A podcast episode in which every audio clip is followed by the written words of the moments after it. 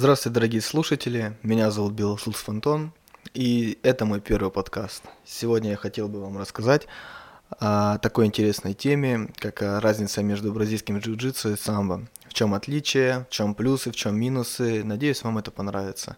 Я занимаюсь и тем, и тем спортом, и знаю нек- некоторые нюансы, знаю эту внутреннюю кухню, и надеюсь сегодня донести это до вас. Самбо было основано в СССР в 1938 году, а бразильское джиу-джитсу, естественно, было основано в Бразилии в 1925 году. Между этими двумя э, единоборствами есть большая разница в соревнованиях, то есть за что начисляют баллы. А, если, например, э, самбо больше уклон идет на бросковую технику, она там более развита. Если человек бросил другого на татами, тот упал на лопатки, и тот, кто бросил, остался стоять на ногах, грубо говоря, чистая победа. То есть он бросил на 4 балла, 4 он остался на ногах, умножается на 2, получается 8 баллов, все, чистая победа.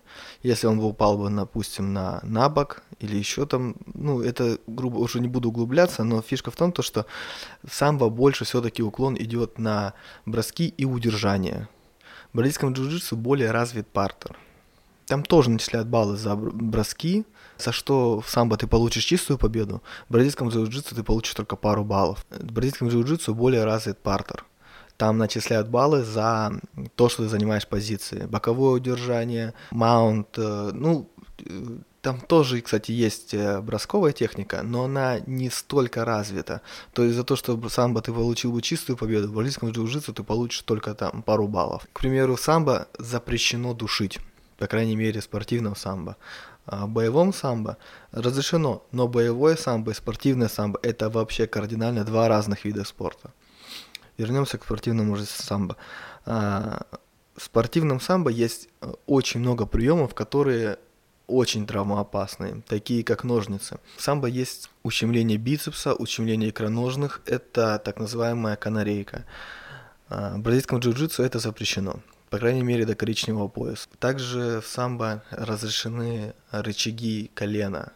Очень травмоопасный такой прием. А, в бразильском джиу-джитсу это запрещено. Запрещено до коричневого пояса. Но в самбо добро пожаловать. Есть такой прием, называется скрутка пятки.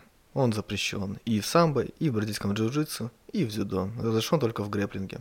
Прием, при котором а, рутся связки на колени, очень травмоопасно, и не знаю, я, его, я его боюсь маленько. В бразильском джиу-джитсу очень мне нравится их поясная система. Это ну, это они молодцы. Вот что-что, действительно, это очень интересная штука. То есть пришел ученик, белый пояс у него. На поясах бразильского джиу-джитса чем отличается он от всех других? Есть специальная такая небольшая черная полоска, на которой тренер лейкопластырем делает такие страйпы, полоски.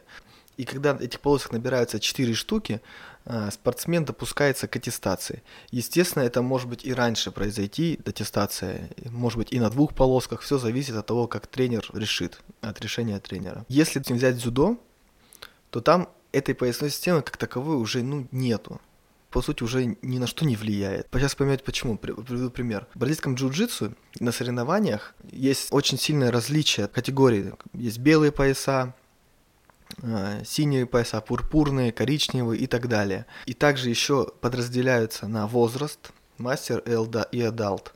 То есть в любом возрасте можешь соревноваться. И соревноваться со своим уровнем, с соперниками своего уровня.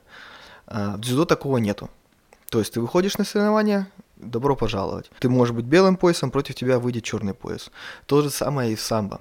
Самбо вообще нету поясов, то есть неизвестно, ты вышел на татами, и против тебя может даже мастер спорта выйти. Ты пока не посмотришь его спортивную книжку, ты не узнаешь вообще, по сути, различия никакого визуально нету. Вернемся к поясной системе в бразильском джиу-джитсу. А, аттестация происходит по-разному. У кого-то раз в год, у кого-то два раза в год. Все зависит от клуба а, в каком клубе вы занимаетесь и кто ваш тренер. В бразильском джиу-джитсу есть очень интересная традиция. А, когда происходит аттестация, человек получает новый пояс, спортсмены, его друзья из клуба делают коридор по которым проходит э, получивший новый пояс спортсмен. Все спортсмены, все его друзья, с, с кем он занимался, они бьют его поясами. И нужно пройти туда и обратно. Очень интересная такая традиция, и она распространена. Она во всех клубах есть, и очень много видео в интернете. Ну, это очень, это, Это круто, это сближает, это такой спортивный дух. Еще большая разница между ними – это разница в кимоно. Самбо – это самбовка называется. Э, шорты и специальные кроссовки, я не знаю, как они правильно называются, два разных цвета, либо красный, либо синий. Но я, кстати, видел даже крепыш делают черное кимоно. Не кимоно, самбовку, извиняюсь. У бразильского джиу-джитсу цвета вообще разные есть. Есть там, есть вот даже крафтовые, там разноцветные. Ну, конечно, выходи в чем угодно, соревнуйся. Самбо такого нельзя. То есть есть только красный и синий. Если ты выходишь на соревнования, у тебя должны быть сразу два комплекта. У бразильского джиу-джитсу цвета разные, какие хочешь, при выходи. Но в основном все-таки принято это красный, белый, синий и черный, если я не ошибаюсь. Основные, грубо говоря, цвета. У бразильского джиу-джитсу э, кимоно их называется ги. Это штаны и куртка. У самбо есть для поясов специальные такие прорези, куда спортсмены вставляют свой пояс. У бразильцев этого нету, потому что много приемов связано с отворотами кимоно поэтому они только завязывают его, но не про, нет никаких прорезей и всего подобного.